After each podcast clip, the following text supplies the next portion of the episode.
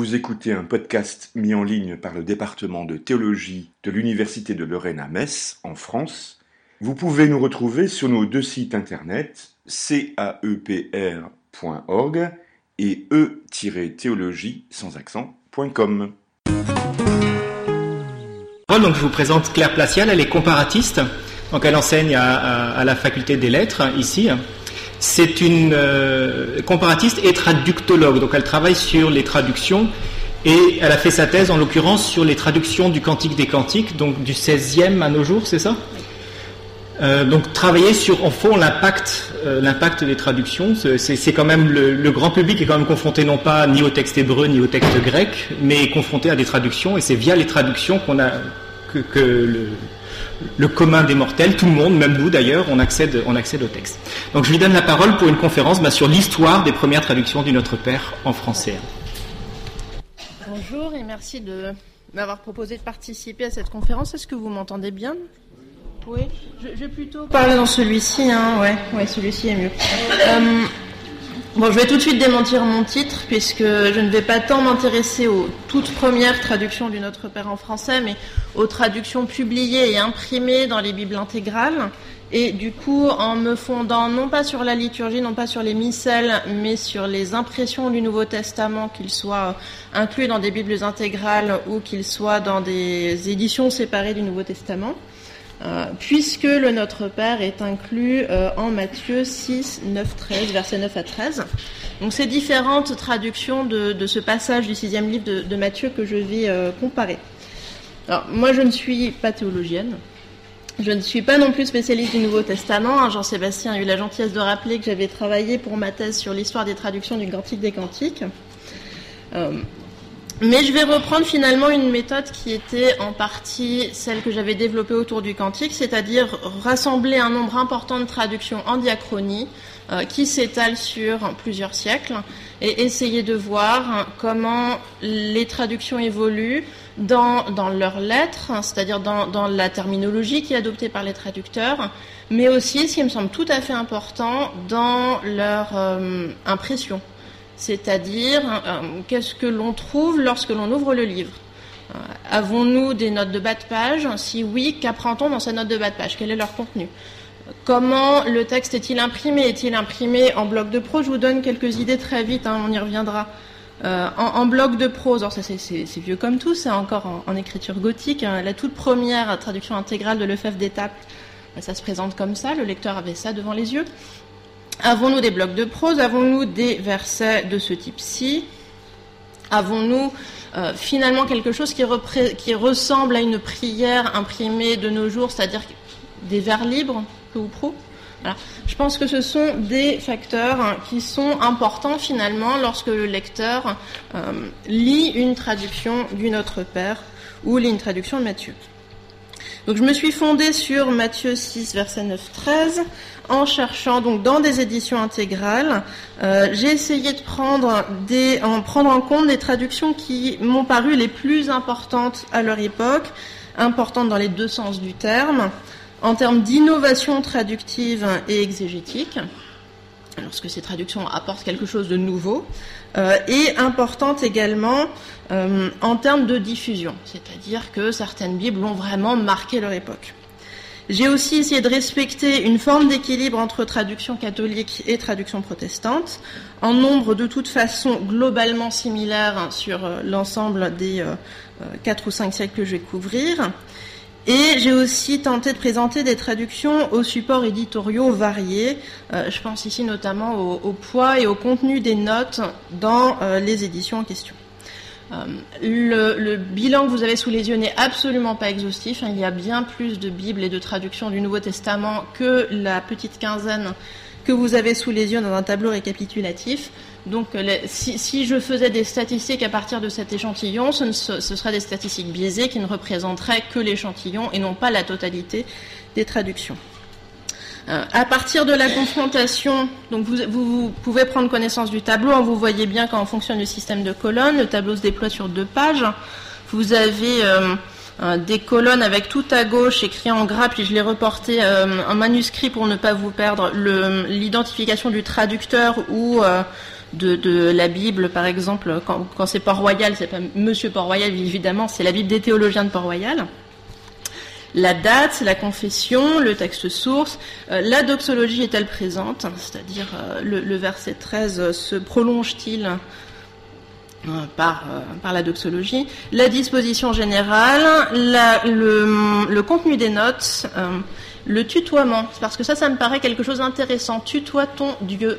Et si oui, pourquoi Et qui tutoie Dieu Et pour quelle raison Et puis finalement, deux échantillons de traduction euh, qui semblent cristalliser un certain nombre de problèmes terminologiques. Euh, pardonne-nous euh, nos dettes ou pardonne-nous nos offenses? Voilà, première question. Et deuxième question, celle qui nous intéresse aujourd'hui, sur laquelle porte la modification du Notre Père dans, dans sa nouvelle traduction, ne nous induit point en tentation ou ne permet point nous soyons induits en tentation. Euh, et nous verrons que ce sont des questions qui ne sont pas nouvelles. C'est-à-dire que la, la, question de la nouvelle traduction reprend finalement des problèmes théologiques et exégétiques qui existent depuis des siècles. Je vais me concentrer sur euh, trois points dans, le cours de cet exposé. D'abord, euh, l'appartenance confessionnelle de la traduction et son impact. Ensuite, les questions théologiques de la tentation et des dettes. Et enfin, l'affleurement d'enjeux de traduction plus globaux, c'est-à-dire comment le texte est disposé dans la page, euh, comment traduit-on les particules, quelle syntaxe adopte-t-on pour passer d'un verset à l'autre, ce type de questions-là. L'impact de l'appartenance confessionnelle est historiquement très fort dans le cadre des traductions de la Bible. Cela n'étonnera personne, puisque la confession détermine historiquement déjà le choix du texte source. Les premières Bibles, des premières Bibles protestantes euh, à l'encyclique Divino Afflante Spiritu de 1943, les protestants traduisent toujours depuis le grec et l'hébreu pour l'Ancien Testament, là où les catholiques, jusqu'en 1943, produisent leur Bible intégrale à de très rares exceptions près, à une exception près, c'est la Bible de Gig à la fin du XIXe siècle qui est faite sur la Septante. Les catholiques donc produisent leur Bible intégrale sur la Vulgate latine. Pour autant, euh, ils ne méconnaissent pas le grec et le contenu du grec. Le Nouveau Testament de Mons, dont je reparlerai, celui de Port-Royal, en apporte la preuve, puisqu'il est sous-titré selon la Vulgate, avec la différence du grec. Et ce que confirme d'ailleurs une note pour Matthieu 6.12, là où le corps du texte, alors c'est l'image que vous avez sous les yeux, vous ne le voyez pas bien, euh, là où le corps du texte met euh, Et pardonnez-nous nos offenses, il y a une note tout en bas ici qui précise qui précise et remettez-nous nos dettes. Donc les deux, euh, les, deux traductions peuvent cohabiter finalement dans le même livre. bon, mais par ailleurs, on peut postuler le fait que pendant très longtemps, les catholiques traduisent le latin, les protestants traduisent le grec, ce qui a plusieurs conséquences. Euh, le mot à mot du texte traduit n'est pas le même, puisque le texte traduit n'est pas le même. Puisque le texte de langue étrangère traduit n'est pas le même. Encore que pour euh, Matthieu 6, les leçons des deux textes, latin et grec, ne divergent pas excessivement. C'est-à-dire qu'on n'a pas véritablement de, de euh, lectures radicalement différentes dans le grec et dans le latin. Des petites nuances tout de même. Par exemple, en Matthieu 6.10, on va trouver basileia en grec, regnum en latin, d'où des leçons royaume ou règne possibles en français. C'est-à-dire que si on, pourrait postuler que les, les, protestants vont plutôt traduire que ton royaume advienne et les catholiques que ton règne advienne. Encore que la distinction finalement n'est pas probante si on regarde les détails des textes, puisque le protestant castellion traduit règne en se fondant sur le grec, et que la catholique Bible de Louvain traduit royaume sur la Vulgate. Donc finalement, euh, le fait que ce soit des langues différentes n'a pas un impact si radical que ça sur le texte français produit. Là où euh, les, textes originels ont un impact réellement très fort, c'est sur l'inclusion de la, doxologie finale euh, que les catholiques euh, ont dans l'oreille souvent, mais les protestants aussi du reste, car c'est à toi qu'appartiennent le règne, la puissance et la gloire. Ce que le protestant Royce décrit en ces termes. je vous mets le texte ici, je ne sais pas si vous pouvez bien le lire. Vous ne pouvez pas bien le lire, je vais vous lire le paragraphe du bas. Nous avons supprimé la doxologie, car c'est à toi qu'appartiennent etc., que l'Église grecque, dans sa liturgie, a ajouté à l'oraison dominicale et qui, par cette raison même, a fini par pénétrer dans les manuscrits de l'Évangile. Autrement dit, la doxologie était présente dans les manuscrits grecs, elle n'était pas présente dans la Vulgate latine, ce qui explique que pendant extrêmement longtemps, jusqu'au XXe siècle, globalement, tous les protestants, vous le vérifiez dans le tableau que je vous ai donné, tous les protestants traduisant du grec traduisent la doxologie, là où les catholiques traduisant la Vulgate ne traduisent pas la doxologie. elle, est, absente des, euh, euh, traductions euh, catholiques. je continue la lecture de cette de cette note. Alors, euh, Edward Royce est un théologien protestant qui produit une traduction synoptique. Vous, je vous montrerai plus tard à quoi ça ressemble, sa traduction elle-même de, euh, Matthieu, euh, avec un très très gros appareil de notes. C'est-à-dire que là, ce que vous avez devant les yeux, c'est une note. On a l'impression que c'est une page de commentaires. En réalité, non, c'est une note sur Matthieu 6.13. Donc, L'Église latine ne la connaît pas, elle manque donc euh, aussi dans la Vulgate et dans toutes les Bibles catholiques. Elle paraît datée du IVe siècle. Il importe peu de préciser le sens de pareilles formules, elles servent à la glorification de Dieu et emploient généralement des locutions bibliques. Ici, on pourrait à la rigueur y voir une espèce de confirmation de l'oraison. Dieu veut et peut accorder ce qu'on lui demande et nous l'en remercions d'avance. Observons en passant que c'est à la présence ou à l'absence de cette formule que l'on peut reconnaître le plus facilement si une traduction du Nouveau Testament est d'origine catholique ou protestante. En 1876, il est discriminant finalement devant une traduction d'une autre part dont on ne connaît pas l'origine, euh, de savoir si la doxologie est absente ou présente. C'est elle, plus finalement que le lexique en fait, qui va pouvoir indiquer s'il s'agit d'une traduction catholique ou protestante. Mais à la fin du XIXe siècle, euh, les choses se brouillent, c'est-à-dire que des protestants comme Royce se mettent à ne pas traduire la doxologie, quand bien même ils se fondent sur le grec. Pourquoi ne traduit-il plus la doxologie? Eh ben, Parce qu'il euh, s'est, euh, j'allais dire, converti à la méthode historico-critique euh, qu'il a fait de la philologie et qu'il a pu constater que la doxologie est un ajout postérieur. Et partant de là, il décide de ne pas traduire cet ajout qui, pour lui, ne correspond pas au texte originel de Matthieu. En revanche, à partir du XXe siècle, les catholiques traduisant davantage sur le grec qu'ils n'ont fait dans les, dans les, siècles précédents sont confrontés à un texte grec qui, dans certaines de ses éditions, comporte la doxologie et se mettent finalement à traduire la doxologie. D'où euh, la forme des prières que euh, l'on peut avoir à l'oreille qui, euh, la comporte. Donc cet effet de, de, disparité très grande entre catholiques et protestantes s'estompe au XXe siècle. Et là, je fais un petit excursus, mais c'est quand même quelque chose qui est extrêmement frappant au XXe siècle lorsque l'on fait l'histoire de la traduction de la Bible. Euh, c'est le siècle où finalement les, divergences entre, confessions s'atténuent extrêmement fortement parce que les textes sources deviennent les mêmes pour les catholiques et les protestants. Euh, et aussi parce que les, les, enjeux finalement de différenciation des deux confessions euh, dans une optique un peu polémique sont aussi beaucoup moins importants. Un autre point tout à fait frappant pour distinguer euh, traduction catholique et traduction protestante jusqu'au XXe siècle, c'est la question du tutoiement ou du vouvoiement, qui conjugue des questions linguistiques, à savoir, dans les usages français, au contraire du latin et du grec, il existe deux façons différentes de s'adresser à quelqu'un qui est euh, un individu euh, ou la personne divine. On peut le vouvoyer ou le tutoyer, alors que le vouvoiement n'existe ni en latin ni en grec. En latin et en grec, on tutoie une personne individuelle ou la personne divine. Question linguistique donc, et question théologique au sens très large, à savoir euh, euh, doit-on s'adresser de, façon spécifique au Créateur? Un phénomène intéressant se fait jour ici. Au XVIe siècle, vous pouvez le voir dans le tableau, tous les traducteurs, protestants comme catholiques, traduisent le su grec et le tout latin, donc la, deuxième personne du singulier, par tu. Et tutoie donc Dieu.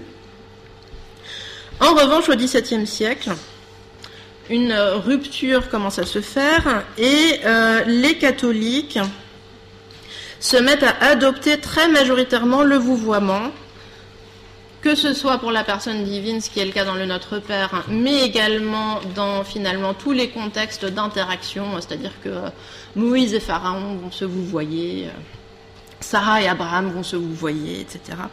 De même que dans les pièces de Racine, on se vouvoie.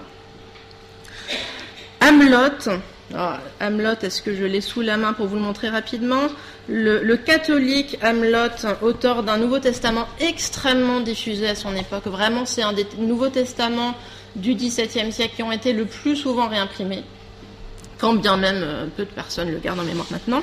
Hamelot est le premier, à ma connaissance, à passer au vous. Et euh, précisément dans les deux occurrences du Notre Père, en Matthieu 6 et en Luc 11. Et c'est la Bible de Port-Royal, autrement dit, le Nouveau Testament de Mons, c'est la même chose que la Bible de Port-Royal, pour aller vite fait, qui généralise cet emploi à toutes les situations d'interlocution. Pour autant, d'autres traducteurs catholiques qui ne sont pas représentés dans mon échantillon ont encore gardé l'usage du tu quelque temps, euh, et du côté protestant, si le tu est majoritaire, donc les protestants restent davantage sur le tutoiement, un Charles Le Sen, par exemple, qui n'est pas inclus dans mon échantillon, euh, vous voit toujours Dieu. Le cas d'Isaac de Beausobre que vous avez dans l'échantillon traducteur protestant est intéressant parce qu'il utilise le tutoiement envers Dieu, comme vous le voyez dans le tableau, mais il utilise le vouvoiement quand l'allocuteur est humain. C'est-à-dire qu'il fait une distinction dans l'interaction avec une personne on la vous voit comme dans le vrai monde, c'est-à-dire que si vous rencontrez un inconnu, vous le voyez, et euh, Dieu qui le tutoie, et pour qui euh, il justifie cela par euh, des, merveilles de, justification, mais en expliquant que le tutoiement envers Dieu est une forme suprême finalement de respect. ce que l'on voit là, c'est un, conflit finalement, c'est un vrai problème de traduction plus qu'un problème de théologie quasiment, c'est le conflit entre l'usage antique et l'usage contemporain qui se fait jour dans les traductions. Et, là, les traducteurs de la Bible ne se distinguent pas intrinsèquement des traducteurs de tous les textes anciens, c'est-à-dire que les traducteurs de Virgile, les traducteurs d'Homère vont avoir les mêmes problèmes. Euh, si euh, Achille et Patrocle discutent, doivent-ils se tutoyer ou vous voyez Ça pose finalement des questions similaires. Alors, petit, euh, petits de, des textes, des paratextes, en fait, des préfaces euh, qui montre finalement qu'on a là un vrai problème de traduction et qui, développe un discours justificatif des traducteurs importants. Bossobre dit Le toit est du dernier incivil, ou de la plus étroite familiarité et de la plus basse subordination. On ne voit aucune raison de laisser cette barbarie dans nos versions. C'est-à-dire que pour un Français du début du XVIIIe siècle, hein, il est extrêmement incivil de tutoyer quelqu'un, il ne faut donc pas laisser le tutoiement. Sauf que Bossab continue à garder le tutoiement pour Dieu, cas exceptionnel. Pour Vernet, en revanche, son contemporain protestant qui n'est pas dans euh, l'échantillon, il explique la chose suivante. Lui, finalement, ne se rapporte pas aux contraintes sociales de son époque, mais essaye d'expliquer le, la façon dont la sociabilisation se faisait dans les temps anciens, Vernet écrit Il y a une raison particulière de nous fixer à prendre ce style quand il s'agit de représenter les anciens. Et lorsque l'on traduit la Bible, on représente les anciens. C'est-à-dire que l'action se passe dans des temps antiques. Il ne s'agit pas de peindre des gens civils en général, et encore moins des gens civils à notre manière. Il faut les peindre civils à la leur il est civil pour des anciens, pour des, personnes de l'Antiquité, de tutoyer et son prochain et Dieu. Ce raisonnement reflète une des tensions inhérentes à toute traduction mettant en contact des cultures éloignées dans le temps et l'espace. Faut-il viser la conformité à l'époque de production ou l'époque de la réception du texte? Les traductologues vont, dire faut-il être euh, cibliste, euh, cibler notre, nos contemporains ou sourcier, cibler la source du texte? Pour autant, il me semble ici que l'argument de Vernet, pour justifier qu'il est, sert également d'autorité pour justifier un usage en discordance avec son temps et surtout avec ses opposants théologiques catholiques. C'est-à-dire que à, ces questions traductologiques, vraiment, hein, ça c'est vraiment un, lieu commun de la traductologie, se superposent des, des, oppositions confessionnelles, quand bien même le discours n'est pas théologique ici. C'est-à-dire que les, catholiques vont être davantage séblistes que les protestants, qui sont davantage sourciers pour des raisons historiques aussi d'attachement euh, des protestants à la lettre et euh, à sola scriptura, ce genre de préceptes-là. Deuxième partie de mon exposé maintenant, je vois que le temps file. Euh, deux questions exégétiques. Je ne vais pas entrer ici dans le détail de l'exégèse parce que ce n'est pas mon domaine, mais un petit tour d'horizon des solutions adoptées en Matthieu 6.12, remets nos dettes, pardonne nos offenses, et en Matthieu 6.13, la fameuse tentation. Alors, à l'échelle de l'échantillon, pour Matthieu 6, 12, les traducteurs choisissent plutôt les dettes, c'est-à-dire que nous avons appris euh, pardonne-nous nos offenses, mais euh, nous sommes à cet égard minoritaires hein, d'un point de vue historique, euh, puisque c'est pendant très longtemps les dettes qui ont été incluses à la prière. Dette est en effet la traduction la plus évidente à la fois du latin debita nostra, mais aussi du grec le Nouveau Testament de Mons de Port-Royal est néanmoins le premier à introduire nos offenses dans le corps du texte, avec, comme je vous l'ai montré tout à l'heure, néanmoins en note une traduction alternative qui est en fait la traduction traditionnelle. Et remettez-nous nos dettes comme nous les remettons à ceux qui nous doivent, sans plus gloser la différence de leçons.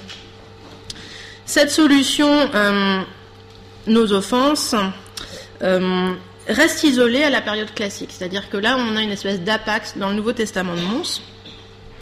Jusqu'au milieu du XXe siècle, en contexte catholique, on traduit de façon absolument hégémonique euh, Remets-nous nos dettes. Sans doute sous le fait de l'attraction de la leçon de la Vulgate, puisqu'il existe le mot dette hein, qui correspond à débita.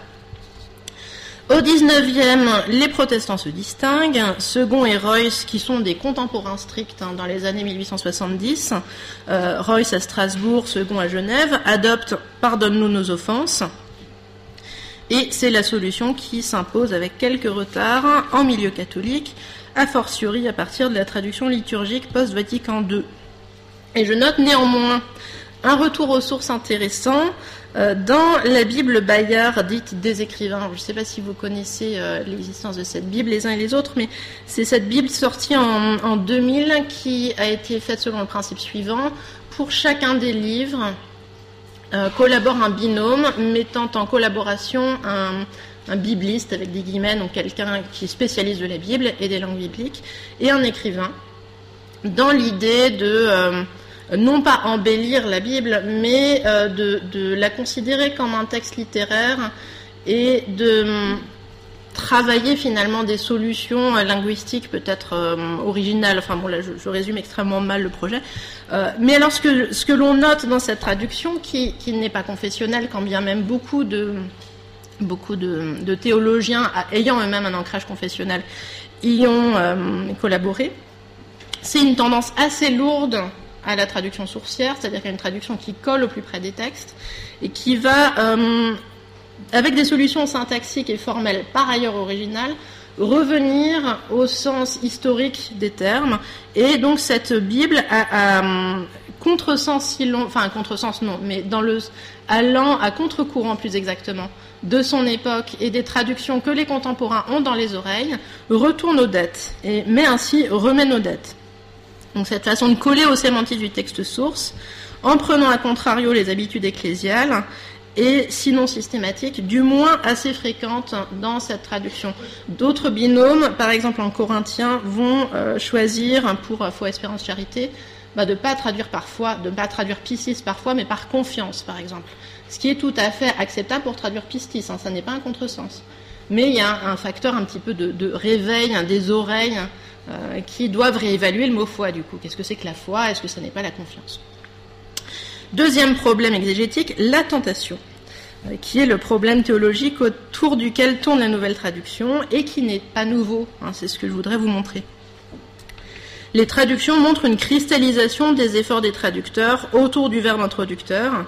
La tentation est-elle la résultante d'une action divine? La variété des verbes introducteurs est très grande. Le verbe induire ne nous induit pas, ne nous induisez pas en tentation est très fréquent.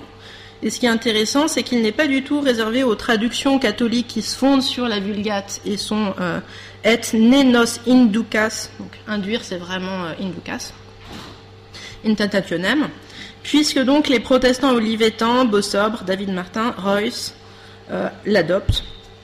Il est vrai que le verbe induire correspond bien également, même si la racine n'est pas aussi proche, au grec kaime eiseneikes emas eis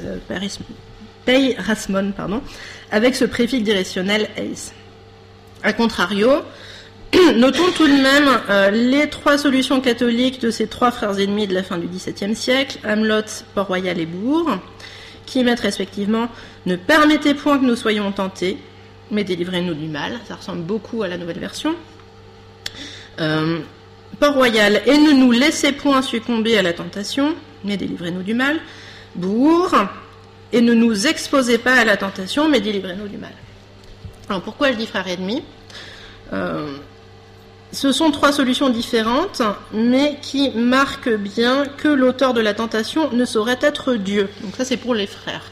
Il y a une cohérence théologique des catholiques au XVIIe siècle à euh, refuser que Dieu puisse être l'acteur de la tentation.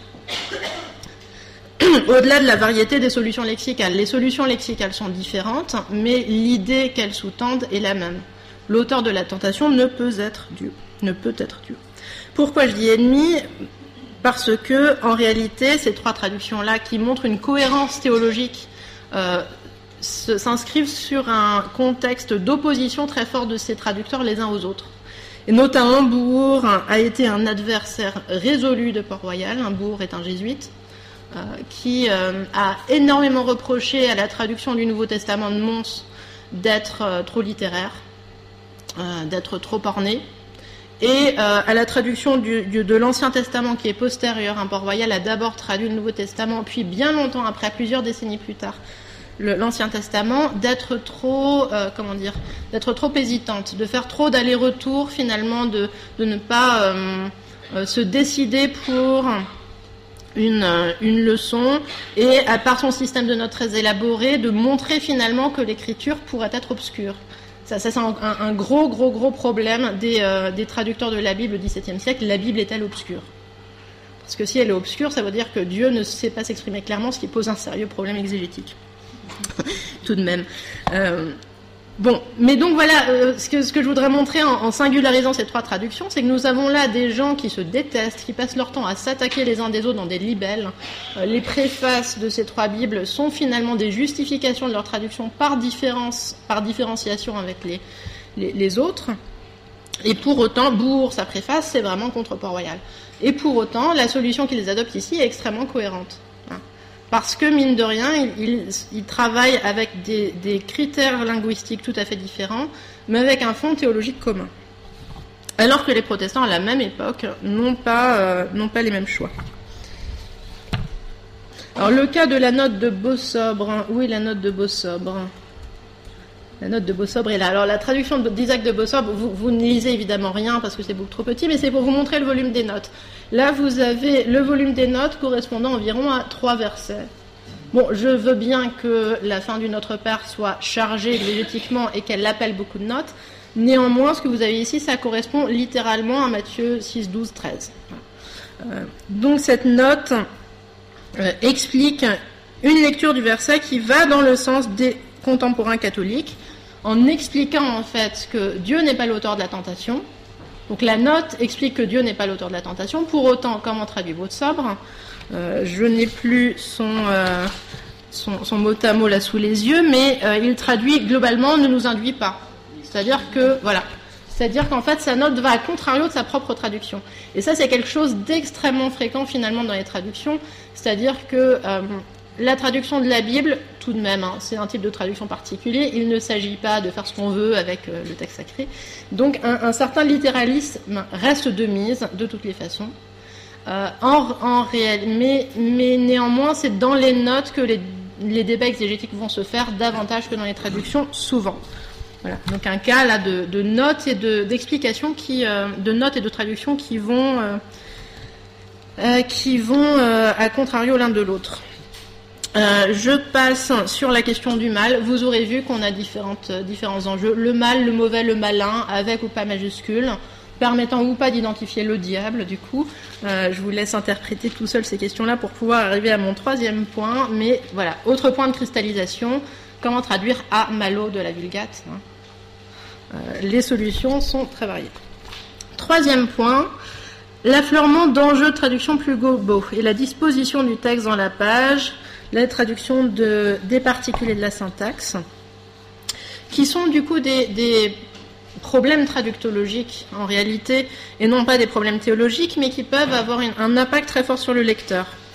le tableau récapitule la disposition des textes, et euh, l'on voit la, façon dont la Bible va, évoluer finalement dans sa mise en page au travers des siècles, pour des questions également euh, tout à fait liées à la, production du livre, qui n'ont rien à voir avec la théologie. C'est-à-dire que euh, dans des périodes où le papier et l'imprimerie sont extrêmement coûteux, on fait des économies d'espace et ça donne des textes extrêmement resserrés, pas du tout aérés. Une autre raison étant que les versets ne sont pas encore insérés, comme vous le voyez là dans le Fèvre d'étape et dans Olivetan. Euh, nous avons là des traducteurs au XVIe siècle qui, euh, si Olivetan, on voit des petits... Non, ça, ce, sont pas des, ce ne sont pas des numéros de versets, ce sont des appels de notes. On est à une époque où on n'a pas encore introduit la numérotation des versets, qui en fait est extrêmement tardive dans l'histoire. Donc finalement, lorsque l'on lit euh, Matthieu 6, on a devant soi un, bloc de texte comme ça, et sachant que la présentation va être la même à l'échelle de toute la Bible. Les psaumes sont traduits, enfin sont présentés de cette façon, le cantique des cantiques est présenté de cette façon, la Genèse est présentée de cette façon, il n'y a pas de différenciation du Notre Père comme prière, euh, du cantique comme poème et de la Genèse comme texte narratif d'un point de vue de la présentation. Castellion est un des premiers à, utiliser, enfin l'imprimeur de Castellion, un des premiers à utiliser la police romaine. Euh, il y a Robert Étienne avant lui. Alors, dans l'échantillon apparaissent donc les numéros euh, des versets, mais également la disposition en versets pour le Notre Père euh, chez Hamelot, en réalité, la numérotation des versets est antérieure d'un siècle, mais on voit là euh, apparaître une disposition plus aérée. Et même disposition, alors quand je dis que c'est les frères ennemis, hein, même disposition dans le Nouveau Testament de, Mons. Et puis d'ailleurs, c'est le même type de, volume, c'est-à-dire que euh, de mémoire, ça doit être des inoctos, et, chez Bourg. Et puis ça reste une traduction catholique puisque le siècle suivant, dans un format différent, même chose chez Lamennais. Et euh, alors que le livre est pour le coup un in-folio avec des notes et des illustrations, même chose toujours chez Filion. Chez Filion, il y a deux colonnes. Pourquoi? Parce qu'il imprime la Vulgate en regard. C'est une Bible qui a la Vulgate, le texte français dans la colonne du centre, des notes et des illustrations en bas. Euh, des cas mixtes, beau sobre, un protestant donc début du XVIIIe siècle, insère des numéros de versets, aère un petit peu son texte avec des retours à la ligne, euh, aère également avant, les, avant les différents versets par des espèces de blancs, mais néanmoins le texte de la prière est disposé dans un, dans un vaste paragraphe. Un paragraphe aéré par des blancs avant le début des versets. Deux cas intéressants ici pour vous montrer très vite. Euh, le cas de Royce qui fait une traduction synoptique, c'est-à-dire qu'il fait une traduction de Matthieu tout en insérant la traduction de Luc dans une petite colonne, c'est-à-dire que dans les moments où les synoptiques convergent, il va finalement diviser l'espace de sa page afin de faire apparaître les, euh, les, passages de Luc et de Marc qui sont similaires ou parallèles ou quasiment pour le Notre Père équivalent. Donc là, vous avez Matthieu, puisqu'il s'agit de Matthieu ici, euh, Matthieu, mais où apparaît Luc 11 dans la petite colonne à droite, hein, permettant du coup de confronter les deux textes. Euh, il va sans dire qu'une une traduction synoptique comme ça, c'est un ouvrage d'étude. Ce n'est pas, euh, ça, n'est pas une Bible. Enfin, vous avez vu les notes tout à l'heure, les notes sont extrêmement conséquentes. Ça n'est pas une Bible qui, euh, qui se diffuse en petit format, que, que l'on emmène, euh, que, l'on déplace. C'est quelque chose qui coûte extrêmement cher. Enfin, bref. Et puis, dernier exemple, euh, celui de la Bible des écrivains, qui, malgré sa, sa façon peu canonique, enfin encore que peu canonique dans le contexte biblique, c'est problématique, mais sa façon un petit peu parfois iconoclaste de travailler le, le lexique, choisit pour le Notre Père précisément de disposer le texte comme une prière, c'est-à-dire comme ce que le, lecteur qui a une culture chrétienne reconnaît comme une prière. C'est-à-dire que vous voyez, hein, les passages narratifs qui précèdent sont disposés en paragraphes de prose, mais le Notre Père est disposé en vers libre avec des décalages lorsqu'il y a des retours à la ligne au milieu d'un verset. là, il y a un effet prière aux yeux. Et dans mon échantillon, c'est la seule Bible qu'il fasse. Euh, je suis certaine que dans des Bibles du XXe siècle, du type Bible de Jérusalem, il doit y avoir des dispositions similaires, c'est-à-dire des dispositions qui font apparaître la prière. Mais historiquement, les dispositions ne font pas apparaître la prière. C'est-à-dire qu'il n'y a pas de décochement pour qu'il y ait un effet prière pour le lecteur. Ça, c'est quelque chose d'assez moderne. Et un tout petit dernier point sur la syntaxe, parce que ça c'est un point qui m'intéresse bien. Oui, il faut vraiment que je finisse. Euh, pour aller très vite, qu'est-ce que j'entends par syntaxe? C'est euh, comment va-t-on faire des phrases dans Notre Père? Où est-ce qu'on met des points? Est-ce qu'on met des points à la fin des versets? Ou est-ce qu'on met des points à la fin des, euh, unités syntaxiques selon des critères grammaticaux? Et l'on voit ici, encore une fois, euh, euh, que Hamelot est un, euh, inventeur, est un, auteur de nouveautés, puisque c'est un des premiers à avoir fait disparaître le « et » connecteur en début de verset, comme si le « et » finalement ne faisait pas partie de, du, sens du texte et ne nous soumet pas, et euh, délivre-nous du mal, etc. Il supprime quelques e et en fait il l'allège selon le génie de la langue française en réalité. Génie de la langue française, ça c'est un, terme très important au XVIIe, XVIIIe siècle qu'on entend beaucoup chez les, chez les traducteurs. Et autour de cette question, bon là je résume pour aller beaucoup plus vite, autour de cette question du et, doit-on faire disparaître les et Les et font-ils partie de l'énonciation inspirée divine? Il y a en réalité toute une querelle au XVIIe siècle, euh, que j'avais appelée dans un article la querelle des particules, mais que fait-on avec les kai, les mendé en grec? Doit-on les traduire? Font-ils partie, sont-ils inspirés en fait? Ou sont-ils finalement des particules linguistiques? Alors globalement, maintenant on, est au XXe siècle dans une époque qui à la fois euh, n'a plus le même souci d'élégance qu'avaient les traducteurs du XVIIe et du XVIIIe siècle, et qui néanmoins tente à considérer que linguistiquement, des, particularités linguistiques ne sont pas outre mesure chargées sémantiquement, et que, le sens de la prière n'est pas bouleversé si les mots ne traduisent pas un et. Mais on est là vraiment à une époque qui euh, voit se confronter de façon très ferme. Oui, j'arrête tout de suite. Euh, les raisons linguistiques et les raisons esthétiques. Voilà. Bon, et je vais, terminer ici euh, en disant que, euh, bah, du coup, que nous avons donc des, paramètres extrêmement variés qui entrent en ligne de compte que la confession ou le texte sourd ne sauraient être les seuls présents et qu'il ne faut pas oublier qu'il y a derrière la, question des traductions aussi une question de savoir comment on considère les langues à une époque donnée.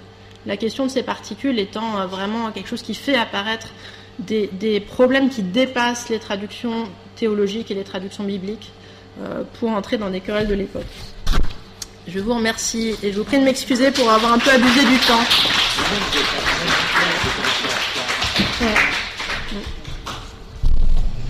Merci beaucoup Claire. Non, tu n'as pas abusé du temps. pour le coup, tu es parfaite dans le, timing, puisqu'effectivement, on a commencé un petit peu plus tard. Mais ça, nous permet de garder un petit peu de temps également pour, eh des questions. Euh, donc la, parole est à l'Assemblée maintenant pour euh, interroger Claire sur, cette présentation vraiment, très intéressante. On, on, connaît vraiment tellement mal, enfin pour ma part en tout cas, ces, anciennes euh, présentations de la Bible et ces anciennes traductions. C'est vraiment très très intéressant de voir que les problèmes ne sont vraiment pas nouveaux. Donc je laisse la parole à, à qui veut la prendre.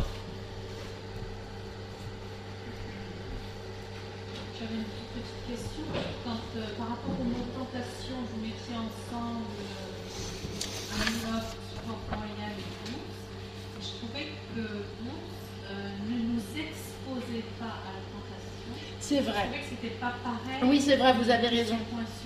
Vous avez raison. Oui, vous avez raison. Oui, non, c'est sûr. C'est sûr. Simplement, ce qui est intéressant, c'est de le voir euh, s'éloigner un petit peu du latin lui qui reproche tant à Port-Royal de sa, liberté, de, s'éloigner un petit peu du latin, de s'éloigner de, la leçon de ses prédécesseurs. Mais c'est vrai que vous avez parfaitement raison de souligner que exposer et ne nous laisser point, c'est pas exactement la même position. Oui,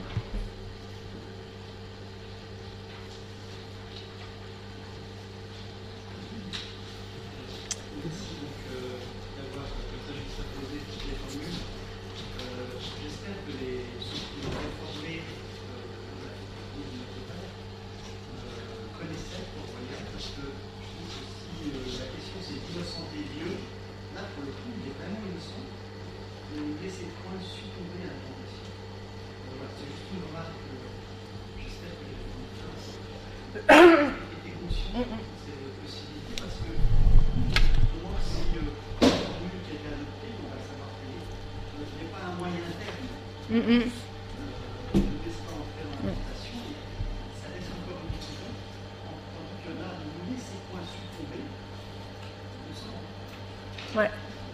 Bien sûr. Alors une chose qui m'a qui m'a interpellée dans alors après j'ai trouvé en ligne la semaine dernière parce que j'ai pas euh, non plus euh, pléthore de Nouveaux Testaments à la maison en papier. Euh, et a fortiori pas les anciens. J'ai trouvé en ligne une numérisation d'un exemplaire qui me semble original du Nouveau Testament de Mons, et je ne sais pas s'il en existait un, des exemplaires plus développés dans leurs notes, mais dans l'exemplaire que j'ai trouvé, je vais vous le remettre. Une chose qui m'a vraiment surprise, c'est celui-là. Non, mais il me semble que je suis pas dans la bonne page hein, parce que je suis pas dans la page de, de la tentation parce que la note propose le sens alternatif avec une absence totale d'explication exégétique. C'est-à-dire que la note reste finalement. Comment dire Permet de faire ce. Euh, comment il, s'appelle lui déjà? Richard de Certeau a, écrit un article extraordinaire sur euh, la comparaison de la traduction de, Port-Royal et celle de Richard Simon. Euh, en expliquant que pour Port-Royal, la traduction est impossible, néanmoins elle est nécessaire, et que pour montrer cette impossibilité de la traduction, il faut faire cohabiter plusieurs solutions dans l'espace du texte, et c'est ce appelle le feuilletage. Il y a une espèce de feuilletage dans le sens où cohabitent dans cette page deux versions concurrentes de ce même verset, qui est un verset évidemment extrêmement problématique. Et néanmoins, ce qui m'étonne, c'est que, au contraire de ses contemporains, il n'explique pas alors que Port-Royal va y aller dans l'exégèse, hein, dans la traduction de, l'Ancien Testament, il n'explique pas le problème théologique.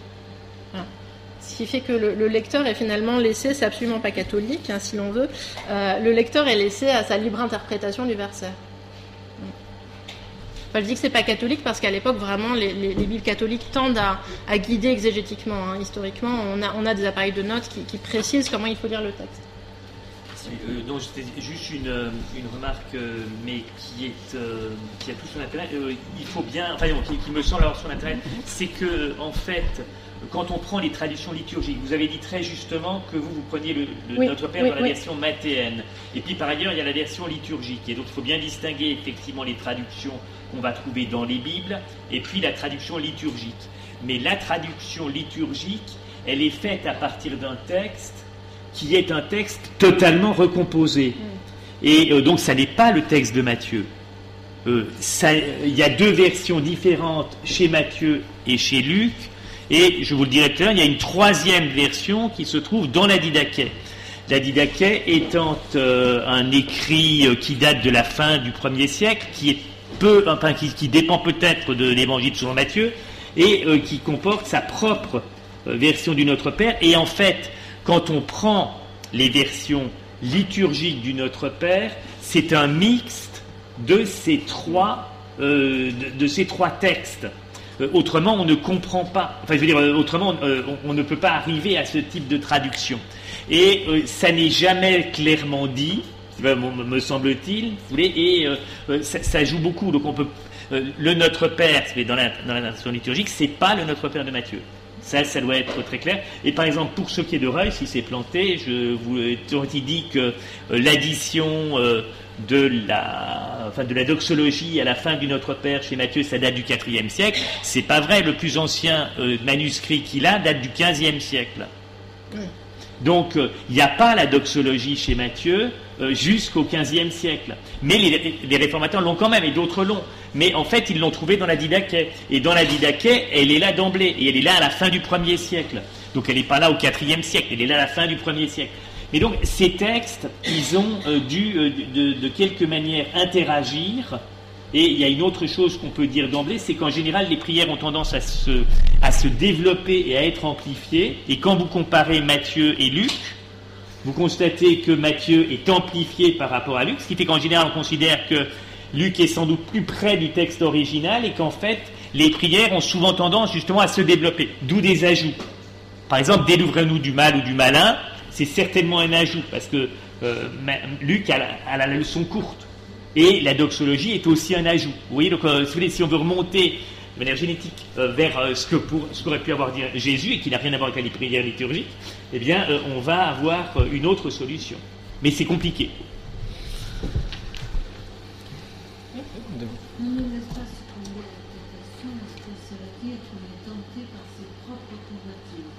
Oh, mais moi je sais pas ça. c'est ça ensuite, ça, ça c'est là que commence l'exégèse et que commence la théologie justement et, que, la traduction finalement se retrouve, c'est tout, le, paradoxe de la traduction de la Bible. Répond de façon linguistique de telle sorte à ce qu'ensuite des problèmes théologiques se créent. Voyez? Mais quand vous traduisez, évidemment vous avez la théologie en arrière-plan. Mais néanmoins, vous, enfin, c'est, ce que je montrais avec Bossor tout à l'heure, vous, vous, êtes, vous êtes contraint tout de même à, à, respecter une élocution dans une langue étrangère. Ensuite, quelle signification on donne? Je pense que c'est pas ma place, si je fais de l'histoire de la traduction, de répondre à des questions qui sont euh, des questions ensuite de, compréhension et d'application euh, dans la pratique du texte.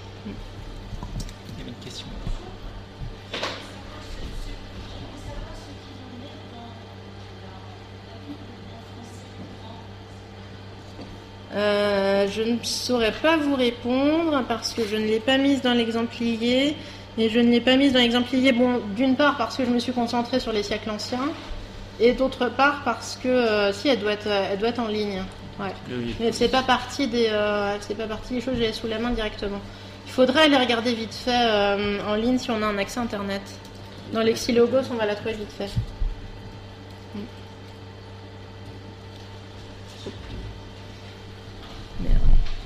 Il y avait encore une question?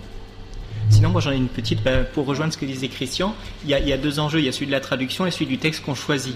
Et l'exemple de Russ était très très intéressant parce qu'on voit une, discussion au fond qui est à la fois sur la traduction, mais aussi sur le texte de base sur lequel on se fonde.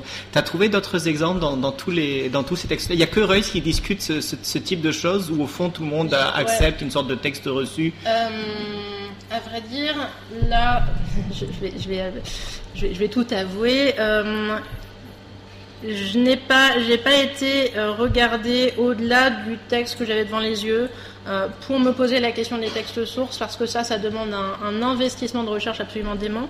Et dans, comme je me suis concentrée sur les textes anciens, en fait, ça n'est pas une question beaucoup débattue par les traducteurs dans, dans les siècles anciens. Dans les notes, par exemple. Dans les notes, ouais. Mais alors dans les notes, dans les notes de Matthieu, non. Alors dans les préfaces peut-être. Euh, mais cela dit, là, j'ai pas pris le temps d'aller regarder systématiquement toutes les préfaces de tous les Nouveaux Testaments. Euh, mais quand même, je pense que de façon assez euh, récurrente, tout, enfin, les, les, protestants se sont fondés sur, sur les éditions érasmiennes et que les, que les catholiques se sont fondés sur les éditions romaines de la Vulgate post-tridentine et, que la question était réglée. C'est-à-dire que les questions d'établissement des sources commencent vraiment à se poser chez les protestants au 19e, à l'époque de Reuil justement. Et avant ça, euh, la question de savoir comment on établit le texte, alors elle existe, hein, Richard Simon est obsédé par ça par exemple. À Simon, ça pourrait être un exemple, ouais. de savoir. Euh, mais Simon est paradoxal parce que Simon passe son temps à s'arracher les cheveux pour savoir comment le texte est parvenu jusqu'à nous. Et le jour où il traduit, qu'est-ce qu'il traduit? Il traduit la Vulgate tridentine. Ce qui a le mérite d'être simple pour lui. Ça lui évite des problèmes. Je traduis la Vulgate tridentine, c'est-à-dire le texte latin pas original euh, qui fait foi dans l'Église catholique. Et partant de là, les problèmes d'établissement du texte n'existent plus.